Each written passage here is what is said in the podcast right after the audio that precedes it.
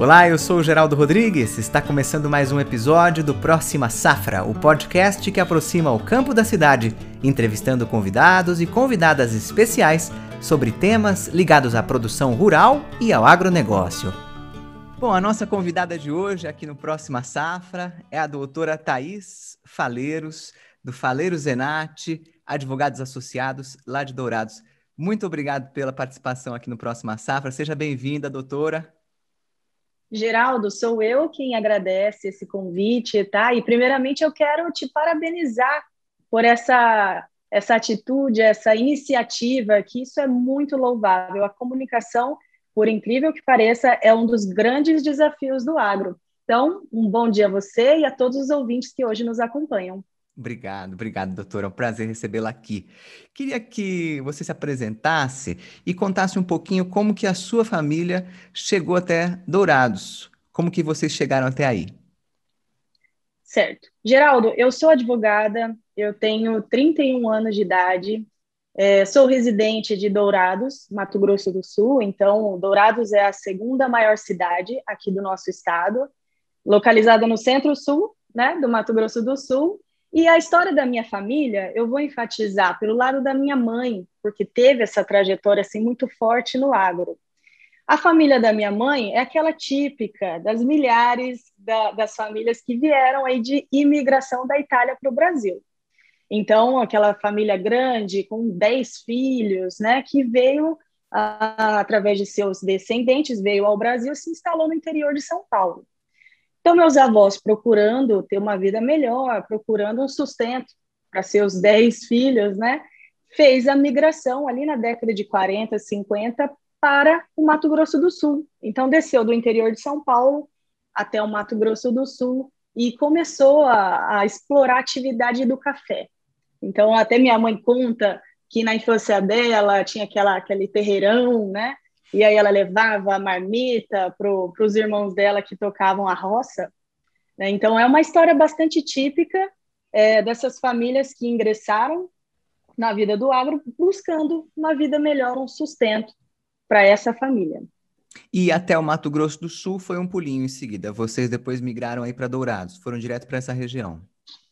Na verdade, até a história da minha família aqui no Mato Grosso do Sul, ela se inicia em Itaporã. É uma cidade muito pequenininha aqui, bem ao lado de Dourados. Então, é, foi ali e até hoje, na verdade, né, toda a nossa, nossa história é baseada em Itaporã, Mato Grosso do Sul. É, hoje ela tem 22 mil habitantes. Então, é, foi a partir dessa cidade que a gente, a gente, eu digo, a família, né, começou também muito tempo depois, expandiu seus negócios. E hoje, é, você é advogada, você atua junto a associações de produtores aí, aí na região de Dourados, mas no Mato Grosso do Sul como um todo. É, a sua família faz parte, a sua família também é produtora de grãos, de carne bovina. É, isso foi te aproximando desse setor e você escolheu o direito para atuar nesse setor diretamente? Olha, Geraldo, eu acho que todos nós é, nós fazemos, nós decidimos, tomamos decisões, né, com base nas motivações pessoais. Então, a motivação pessoal é, que me fez tanto buscar uma qualificação para poder ingressar em associações, né, ou na, na própria federação e também escolher o direito, veio com base na experiência que a minha família sempre teve. Então, voltando um pouquinho quando a minha família lá, na verdade, a família da minha mãe iniciou com a atividade do café, aí veio na década de 70, o Brasil teve aquele boom né, da agropecuária, migrou para a soja, para o milho, né, já produzindo commodities mais importantes. E assim, é, dos, dos dez irmãos da minha mãe, é, ela, é, que, que seria na pessoa do meu pai, juntou-se com dois irmãos da minha mãe e eles começaram a produzir juntos. Então, começaram a produzir soja e milho. Até hoje, eles também produzem, né? Esses grãos. Também começaram a, a produzir carne. Né? Então, a, a, a produção pecuária também ingressou nesse grupo. E mais para frente, eles também ingressaram no comércio. Então, comércio de grãos, comércio de insumos agrícolas, é, aumentando aí a participação na cadeia do agronegócio. Também fazem tratamento de sementes, então é, a minha família ela atua em, em dois, em dois, é, dois estágios da cadeia do agro, como produtores, puramente simples, né? E também atendem os produtores rurais aqui da região por meio do comércio de insumos e de grãos. Então, onde que eu entro, né? Onde que é, é, entra o direito na minha vida? Sabe aquela fase em que a gente está nos 16, 17 anos, que não sabe o que vai fazer da vida em relação ao estudo? Sei, às vezes dura um pouquinho mais até, mas sei, sei sim. Dura, exatamente. Então, naquela época, eu estava muito em dúvida, né? Em qual curso eu iria escolher para poder seguir a minha carreira profissional. E aí eu tinha muita vontade de fazer agronomia, mas eu via que não, não ainda me encaixava naquele curso. Então eu optei é, por também prestar vestibular para direito. E aí, logicamente, que nessa época da vida, uma grande influência são os pais. Né? Na verdade, durante a nossa caminhada de vida, a influência maior são os nossos pais. Mas naquele momento foi mais primordial ainda. Meu pai chegou para mim e falou: Thaís, meu pai é uma pessoa muito simples, porém mestre em fazer negócios, né? Ele me falou: ah, filha, é o seguinte, o estudo ninguém te tira. E o direito, ainda que você não exerça a profissão dentro do direito, ele vai te preparar muito bem para você cuidar dos negócios da família, para que você não seja boba da roda. Ele até me falou assim. Então, é, aquilo me chamou muito a atenção, porque eu sempre fui uma pessoa, Geraldo, que, gosta, que gostou muito de saber das coisas, que gosta muito do conhecimento, porque para mim o conhecimento ele traz luz, ele traz segurança, ele traz assim firmeza para você poder caminhar. Então eu falei, hum, gostei desse negócio de direito, vou fazer direito e ingressei no curso de direito. Então, conforme foi passando, né, o curso, eu, eu estudando as matérias, eu vi que o direito ele é muito presente na nossa vida. O direito está em tudo, assim como o agro está em tudo, o direito também está em tudo. Então, é, eu me apaixonei pelo curso e fui seguindo naquela segurança que meu pai falou, naquela ideia que meu pai me passou de que o estudo ninguém me tiraria e que eu, eu teria essa segurança de me preparar para cuidar dos negócios da família de uma forma ou de outra, né? E hoje, olha, assim, primeiro, que bacana que gostoso conhecer a sua trajetória, conhecer é, as influências que você teve, a forma como a sabedoria do seu pai é, foi sendo transmitida e que está sendo transmitida para todos nós aqui, que agora já adotaremos essa nova expressão, não quero ser o bobo da roda. Adorei essa expressão que eu já que eu não conhecia. E entendo que o direito já possa preparar as pessoas que, que estudam nessa área para não serem o bobo da roda, para entenderem como as negociações, para entenderem como os contratos estão sendo feitos. Dentro do direito, existem é, áreas específicas voltadas para o agro ou o direito que você exerce hoje ele é mais geral? Olha, o direito do agro, né, que a gente fala o direito do agronegócio, ele está inserido num direitão, entre aspas, que seria o ramo do direito civil. Então, o agronegócio, o direito do agronegócio, nada mais é do que uma parcelinha ali do direito civil. É nessa área que eu atuo, no direitão do direito civil, e por conta da minha motivação pessoal, que é o agro, é, família empresária, né? Eu atuo no direito do agronegócio, que basicamente regula o, a relação do homem com a terra, a relação do homem com a produção resultante dessa terra, desse relacionamento com a terra, e também a relação entre as pessoas, porque todo produtor rural que toca o agronegócio tem a sua família, por exemplo. Então, a minha atuação, ela busca englobar todos esses pontos. O homem com a terra, o homem com a sua produção, o homem com o próprio homem, é, fazendo alusão à sua família. E é isso que eu tenho tentado buscar cada vez mais com maior conhecimento é, poder assegurar o direito das pessoas, especialmente do produtor rural. E você atua também para terceiros, você tem clientes. As pessoas que quiserem conhecer melhor o seu serviço, que quiserem contratá-lo, tirar uma dúvida com você, como que elas podem te, te, te encontrar? nós, eu, eu, abri um escritório, né, na minha história de vida, é, depois que eu, na verdade, ao longo ali do meu curso, eu fiz os estágios que são característicos da faculdade, né, até chegar no estágio é, em um escritório de advocacia. E a partir daquela minha experiência, o que foi excelente, foi assim um marco na minha vida pela, pela característica do advogado que me instruiu. Eu abri o escritório, então eu já estou há nove anos no mercado da advocacia. E quem quiser conhecer o nosso trabalho ou acompanhar as informações que a gente compartilha, nós temos o site faleirosenate.com.br, o Instagram, que é faleirosenate.advogados, né, o, o arrobazinho do Instagram, e lá a gente compartilha dia, no dia a dia todas essas informações. E sim, nós somos prestadores de serviço, né? Então, é, a minha motivação foi me preparar para o direito e exercer o direito para os negócios da família. Porém, a minha profissão é advogada. Então, sim, nós atendemos e buscamos resguardar o direito, o direito de qualquer um que necessite dos nossos serviços. E você consegue atender é, clientes de todo o Brasil voltados para essa área do agro, ou você está mais focado nos clientes do Mato Grosso do Sul, da região de Dourados?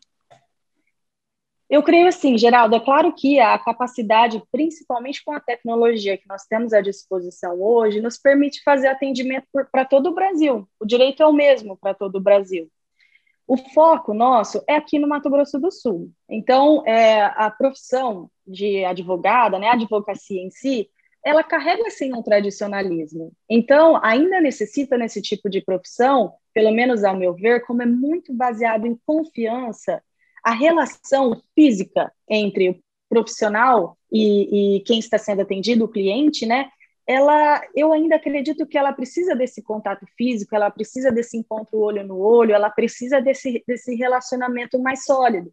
E por isso que o foco hoje é o Mato Grosso do Sul, especialmente centro-sul do Mato Grosso do Sul, que é a macro-região de Dourados. Mas sim, nós temos parcerias em outros estados que nos possibilitam abranger a nossa área de atendimento. Perfeito. Para os nossos ouvintes que precisam tirar uma dúvida, que precisam de alguém com experiência no setor do direito do agronegócio, fica aí o contato da doutora Thais. Obrigado pela, pela, pelas suas informações de contato, doutora. Outra pergunta. Hoje, você faz parte de duas associações de produtores é, que são a ProSoja e a FamaSul. É, primeiro de tudo, queria que você explicasse um pouquinho como que você chegou a fazer parte dessa, da diretoria financeira dessas instituições e qual que é a sua função como diretora financeira. Certo. Bom, para eu contar a minha história, né, como, como começou esse meu relacionamento com essas instituições representativas de classe, eu tenho que voltar um pouquinho ali no meu estágio no escritório de advocacia. Então, eu estava finalizando o curso de Direito aí no meu auge dos 21 anos. Sabe Muito... aquela fase, Geraldo? Então, a gente não sabe nada, não sabe nem que dia é hoje, a gente costuma falar assim. então... Uma experiência vasta aí de, de quatro anos de estudo numa matéria extremamente complexa e abrangente. Então, veja só, né? Santos são aqueles que nos instruem nessa época, né? nessa idade.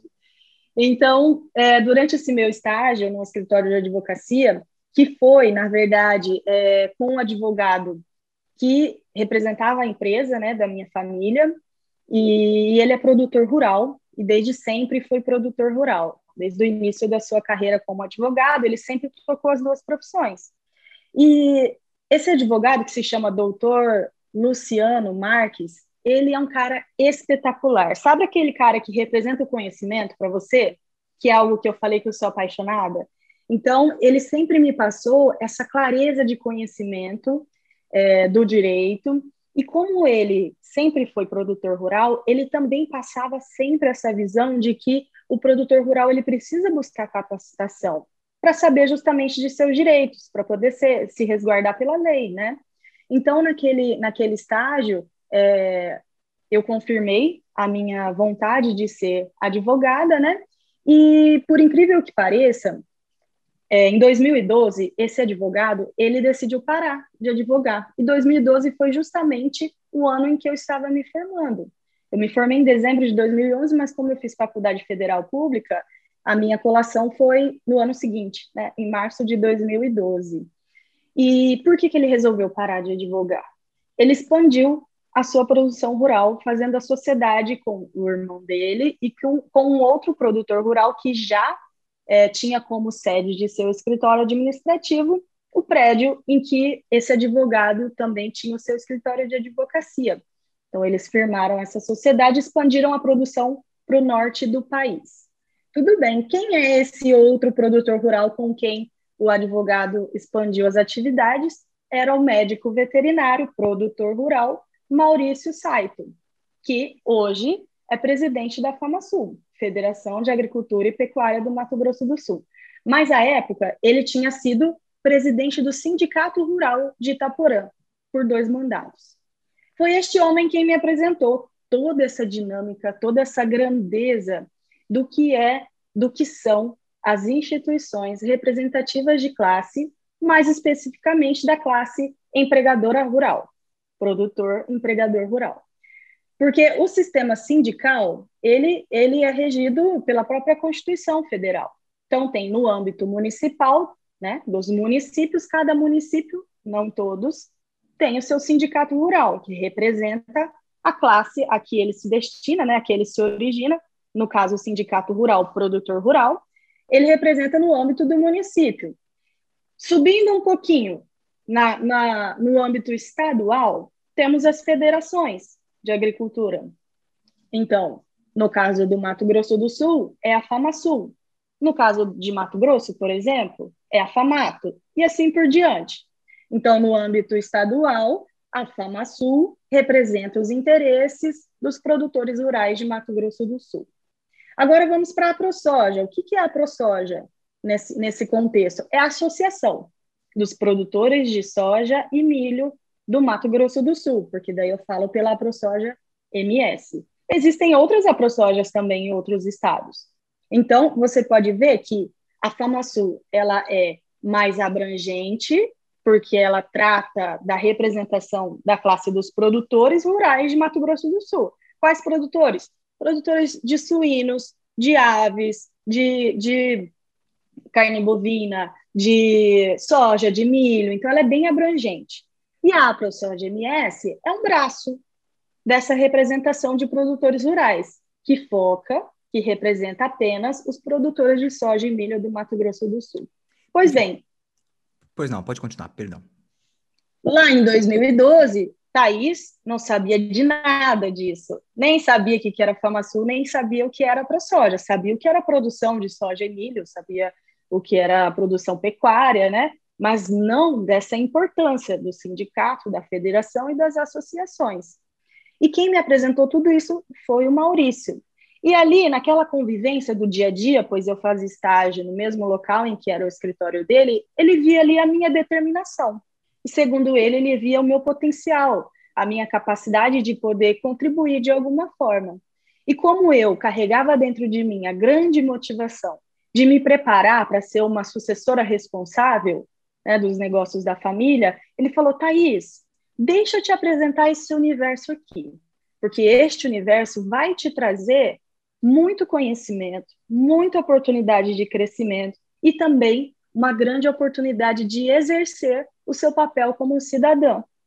Quer tentar? E foi quando eu aceitei o convite, né, de buscar é, compor uma chapa para poder concorrer na eleição da ProSoja MS. E aí é, a nossa chapa foi eleita pela presidência do Maurício Saito, e eu, eu, eu compus a chapa como diretora financeira, da instituição, então nós iniciamos aí o trabalho na ProSoja MS. Mais tarde, ele veio a se tornar presidente da FamaSul e eu continuei também na diretoria financeira da instituição. Bom, primeiro você tem que dar a receita de como é possível olhar para os negócios da família, participar de duas associações e exercer advocacia. Imagino que a sua rotina seja bem corrida. Ah, a gente tem que ter muita força de vontade, sabe, Geraldo? E a gente tem que buscar o equilíbrio. Eu acho que tudo na vida é o equilíbrio. E aí, com, com a nossa busca incessante pelo conhecimento, a gente consegue sim equilibrar da melhor forma possível. Basta ter vontade e lutar por isso. Maravilhoso, maravilhoso. Muito, muito legal ouvir você contando toda a sua trajetória, Thaís.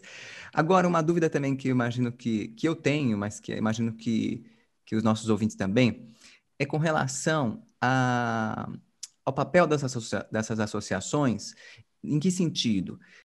Eu imagino que seja uma dúvida dos nossos ouvintes também, de quais tipos é, de assuntos as associações é, dialogam, deliberam, discutem, são mais é, metas de produção, valores de negociação, pedidos de, de orçamento para melhoria de estradas, é, melhores condições para compra e venda de insumos. Essas associações, elas servem para negociar o quê? O agronegócio, ele é bastante dinâmico e também diversificado, né? Muito embora muitas pessoas possam ter a visão de que o agro, ah, ele é muito grande, existem muitos produtores rurais é, enormes, empresários de muito sucesso. Na verdade, em quantidade, o que se tem mais são pequenos, pequenos produtores rurais. Então, esses pequenos produtores rurais, principalmente, necessitam desse auxílio dessas instituições para poder buscar melhores condições. Você tocou num exemplo muito bom, por exemplo, condições de estrada, né? Nós falamos logística. Para você, tudo, tudo na economia, ela funciona por meio do poder público, seja de uma forma direta ou indireta. Então, imagina só, eu, produtora rural de Itaporã, Mato Grosso do Sul, eu preciso atender uma demanda de logística das pontes aqui da região que caíram, porque teve uma, um, um mau tempo muito severo e nós temos dificuldade em escoar nossa produção. Se eu, Thaís, for até, por exemplo, o governo do estado do Mato Grosso do Sul e falar, governador, estou com esse problema aqui na região, governador, primeiro, dificilmente ele vai me receber, porque eu sou uma pessoa, na verdade tem, né, o dever de receber, porque eu sou uma cidadã. Mas é muito diferente ter uma força institucional, que é o que nós falamos muito, né, um poder institucional. Poxa, se eu, Thaís, como representante de uma classe produtora rural, demandar o poder público, por exemplo, eu tenho muito mais, entre aspas, força do que uma cidadã individual, né? Então, por isso que todas as demandas, seja em relação a leis, né, leis que são postas no, no nosso legislativo para apreciação e, e aprovação, totalmente descoladas da realidade, isso infelizmente acontece muito, condições de acesso ao crédito rural, é, condições de, de empregabilidade, olha, diversas questões levadas de uma forma institucional, com certeza elas vão trazer o benefício individual, então, por isso que essas representações institucionais, elas são fundamentais para a sociedade organizada, né? A gente fala sociedade civil organizada. Isso faz muita diferença e com certeza nós temos esse exemplo de sucesso de é, instituição representativa de classe que fazem o seu papel muito bem feito no Mato Grosso do Sul, no Paraná, no Mato Grosso, em São Paulo. São exemplos muito clássicos de instituições que é, que trabalham para proteger o dever do cidadão representado numa classe, né? E também para falar os seus deveres. Então, é muito importante esse tipo de iniciativa. Perfeito, muito, muito esclarecedor. E hoje, vamos dizer assim, só para a gente ter uma ideia, que tipo de pleitos, que tipo de, de demandas é, vocês discutem, vocês estão trabalhando, ou são projetos que vocês têm para melhoria das condições do produtor aí no Mato Grosso do Sul?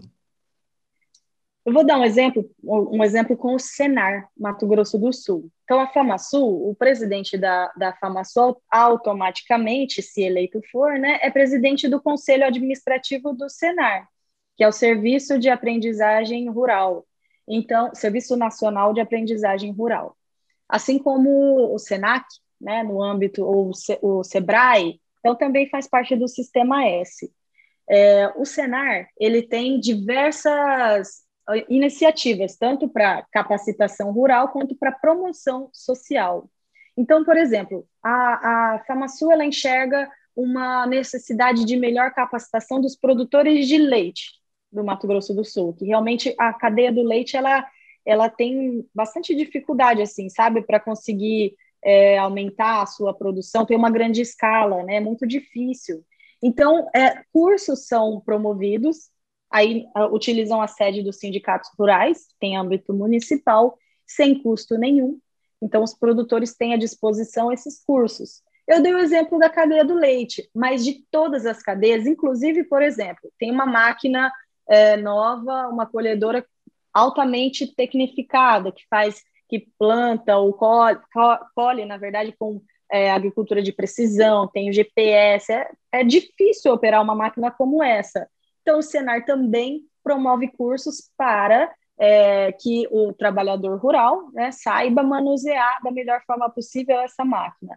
Essas são questões pontuais, tá vendo, Geraldo, que é por atividade é, econômica aí dentro do agro. Agora, numa, numa escala maior, o Brasil, por exemplo, está numa guinada, né, numa caminhada para ser declarado um país é, sem sem, sem vacinação da fitosa, né? Um país que não tenha, seja declarado aí que não tenha segurança para o seu rebanho não ter mais a febre aftosa nos animais, mas que siga sem vacina. Hoje ainda nós vacinamos. Então, todo esse plano, por exemplo, né, de, de uh, retirada dessa vacina é conduzido pela FamaSul.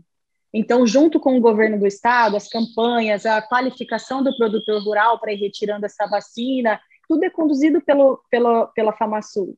Então, são, a, a FamaSul, na verdade, ela participa de mais de 100 conselhos aqui no Mato Grosso do Sul, seja Conselho Estadual do Meio Ambiente, né, ou mesmo no âmbito municipal, por meio dos seus presidentes de sindicatos rurais. Então, o papel, ele é extremamente abrangente, mas ele também foca em cada atividade econômica. Perfeito, muito interessante, muito interessante. É, e como que é a experiência de participar de uma associação de produtores, né? É, até sozinho a gente consegue brigar com a gente mesmo. Imagina um monte de gente junta, tentando tirar regras, tentando tirar prioridades entre si, é, cada um com ponto de vista, cada um vindo de um local diferente, cada um tendo a sua maneira de fazer as coisas. Como é que você organiza e como é que você se sente dentro desse, desse tipo de associação? É verdade, viu, Geraldo? Sabe que toda vez que eu é, reflito né, sobre como é participar de uma associação, isso não só no meio rural, tá? Em qualquer associação. Eu faço a comparação como mesmo numa igreja. Você conviver numa comunidade, é, sempre tem aquele irmão que é muito diferente de você, né? Ou aquele que você tem muita afinidade. Ou aquele que ah, não faz tanta diferença, porque a gente também não é tão igual, mas também não é tão diferente. Nas associações, é da mesma forma tá? Então, você tem que saber lidar com o seu diferente. Nós não somos iguais, aliás, nós somos muito diferentes uns dos outros. E muito embora exista dentro de uma associação como essa interesses em comum, as pessoas elas são diferentes. Então, é por isso que se você é, se lança nesse desafio, né, nesse comprometimento, nesse compromisso de você buscar se associar de viver em comunidade, você vai precisar adquirir essa capacidade de se relacionar, essa capacidade de fazer o possível e não o ideal, essa capacidade de saber dialogar, de saber chegar num ponto comum, é, embora tenham várias diferenças entre si. Então é fantástico, é fantástico. Você, você, cada um tem o seu interesse. Eu vou dar um exemplo, Geraldo. É, o ano retrasado, se eu não me engano, nós tivemos uma reunião é, para tentar firmar a convenção coletiva de trabalho da categoria. Qual categoria? O trabalhador rural com a categoria do empregador rural. Ali eu vi, naquela reunião, claramente como que é, diferen, de, diferentes interesses é, é possível chegar num, num, acordo, que seria esse acordão, essa convenção coletiva de trabalho, né? Numa mesa muito grande, metade da mesa estava com a, a, representatividade dos empregadores rurais, a outra metade da mesona estava a representação dos trabalhadores rurais. E ali várias questões foram discutidas. Então veja só a importância de uma instituição de classe. Se saísse acordo naquela oportunidade, aquela decisão de ambas as partes seria refletida na vida de todos os produtores e de todos os empregadores que aquela convenção abrangia, que no caso aqui do Mato Grosso do Sul. Então, ali eu vi como que os interesses eram completamente diferentes, porém é possível chegar nesse equilíbrio. E para mim é fantástico. Sabendo e adquirindo essa, essa habilidade de diálogo que a gente sempre tem que ter, seja no âmbito da igreja, no âmbito da sua casa, da sua família, seja no âmbito das instituições representativas de classe, é assim que a sociedade funciona. Perfeito. Muito legal contar com a sua visão e equilíbrio aí. Imagino que o direito também sirva para encontrar esses, esses pontos em comum. Vou agora tirar uma outra dúvida, voltando um pouquinho no assunto da, do, da sua profissão, né, do, da sua, do seu trabalho como advogada. É, esse trabalho, ele ultrapassa a fronteira brasileira. O que eu quero dizer com isso? Uma, uma indústria familiar, uma, uma, uma, um produtor familiar que tem sua produção de soja, que muitas vezes é exportada ou é vendida para outros países, é, essa pessoa precisa dialogar e negociar com pessoas de fora do Brasil ou essa venda ela é feita através das, das associações e por isso é, cabe à associação fazer essa negociação? Olha, não, a associação ela representa o interesse da classe e não o interesse individual. Então, essa negociação, por exemplo, ah, a família da Thaís produziu, a família do Geraldo produziu uma grande quantidade de grãos e, vai, e quer exportar. A associação não pode defender o seu interesse individual.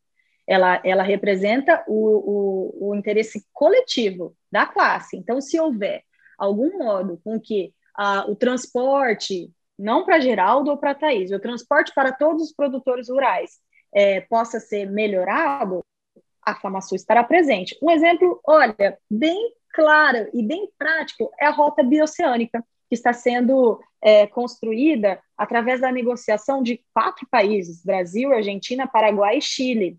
Uma ponte está sendo construída pra, entre Brasil, é, ligando Brasil e Paraguai, aqui no Mato Grosso do Sul, e essa produção vai ser escoada é, por essa saída aí para o Pacífico, até chegando no Porto de Iquique e no Chile. Então, toda essa negociação entre países, inclusive, a, a ProSoja e a FamaSul estiveram presentes. Pois bem, é, agora, o que também me fez lembrar com a sua pergunta é como a cadeia do agronegócio ela é extremamente longa e abrangente.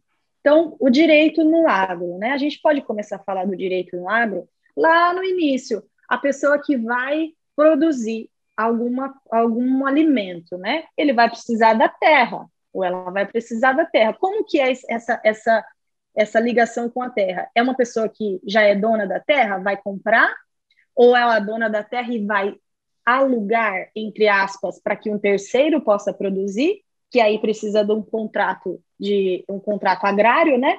Seja de arrendamento ou, ou parceria rural. Então, ela vai entrar na área, ela precisa saber das suas limitações ambientais, né? ela precisa é, é, preservar ali aquela vegetação nativa em 20% da área, que é da reserva legal, ou da APP, que é da área de preservação permanente, que permeia aí rios, né, córregos e tudo mais. Ela precisa estar ciente de todas essas obrigações e direitos em relação ao meio ambiente, né? Afinal de contas, ela vai estar diretamente aí lidando com o meio ambiente dentro da sua atividade econômica. E aí depois ela vai precisar captar crédito no mercado. Então essa, esse relacionamento do produtor com instituições financeiras, né?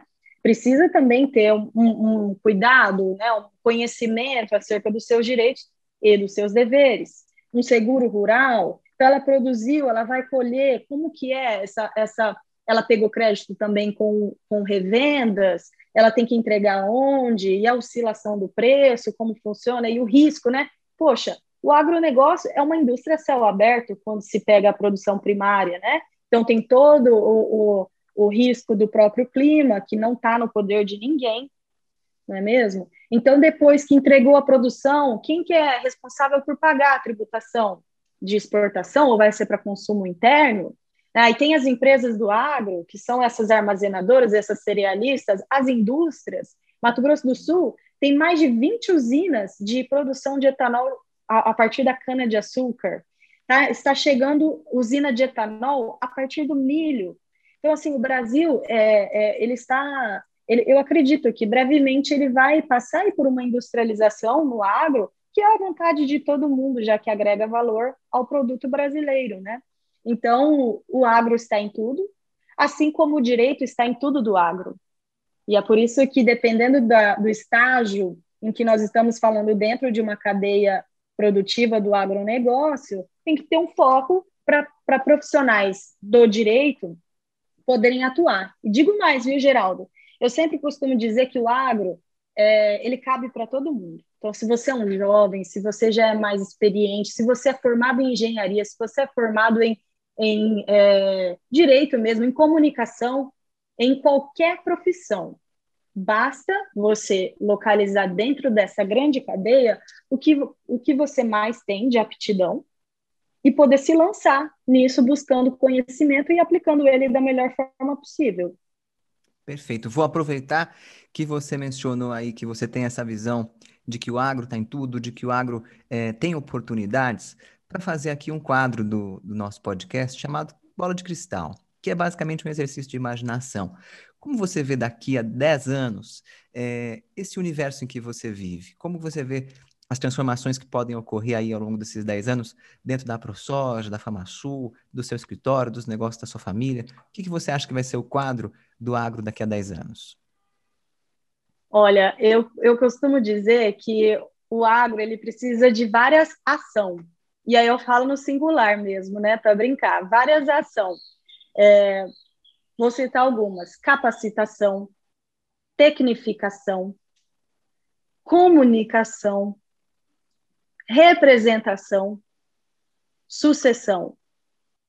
É muito abrangente. Todos esses ão são muito abrangente, abrangentes, né? Então eu acredito assim que a agropecuária, o agronegócio brasileiro, primeiro, ele tem muita responsabilidade em relação à pacificação mundial, à alimentação do mundo, à sobrevivência mesmo do ser humano, né?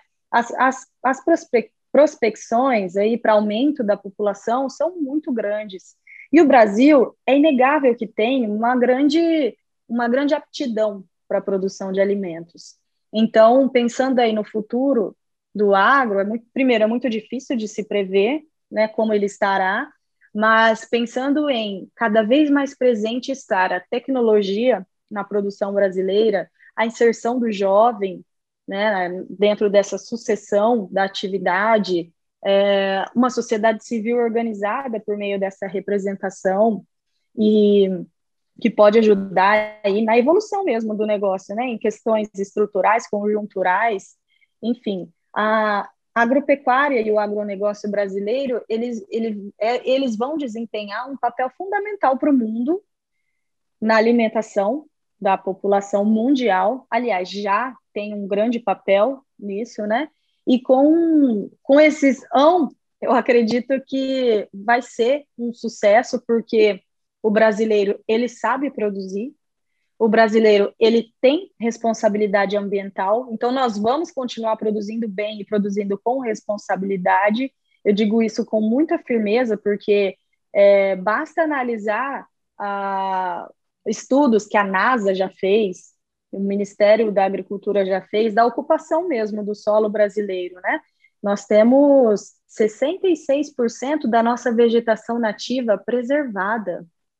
O, o, território brasileiro que a agricultura ocupa para produzir todos esses alimentos, né, é, que a agricultura ocupa é de 7,6% do nosso território brasileiro. Então, é claro que todo setor tem o seu tem o seu calcanhar de Aquiles, né? A gente não só acerta, a gente erra também em tudo. Não tem como a gente ser um setor perfeito, nenhum setor é perfeito.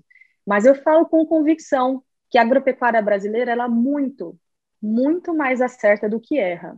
E estando nesse caminho, daqui a 10 anos, eu tenho bastante confiança de que nós vamos ser o principal produtor de alimentos do mundo e continuar essa produção sendo sustentada de maneira responsável, com equilíbrio ambiental, social e econômico.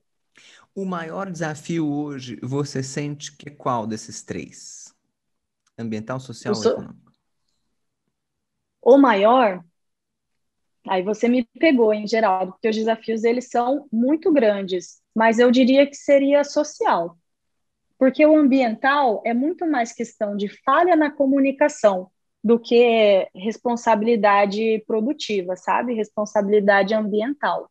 Nós somos exemplo para o mundo de uma, de uma produção sustentável.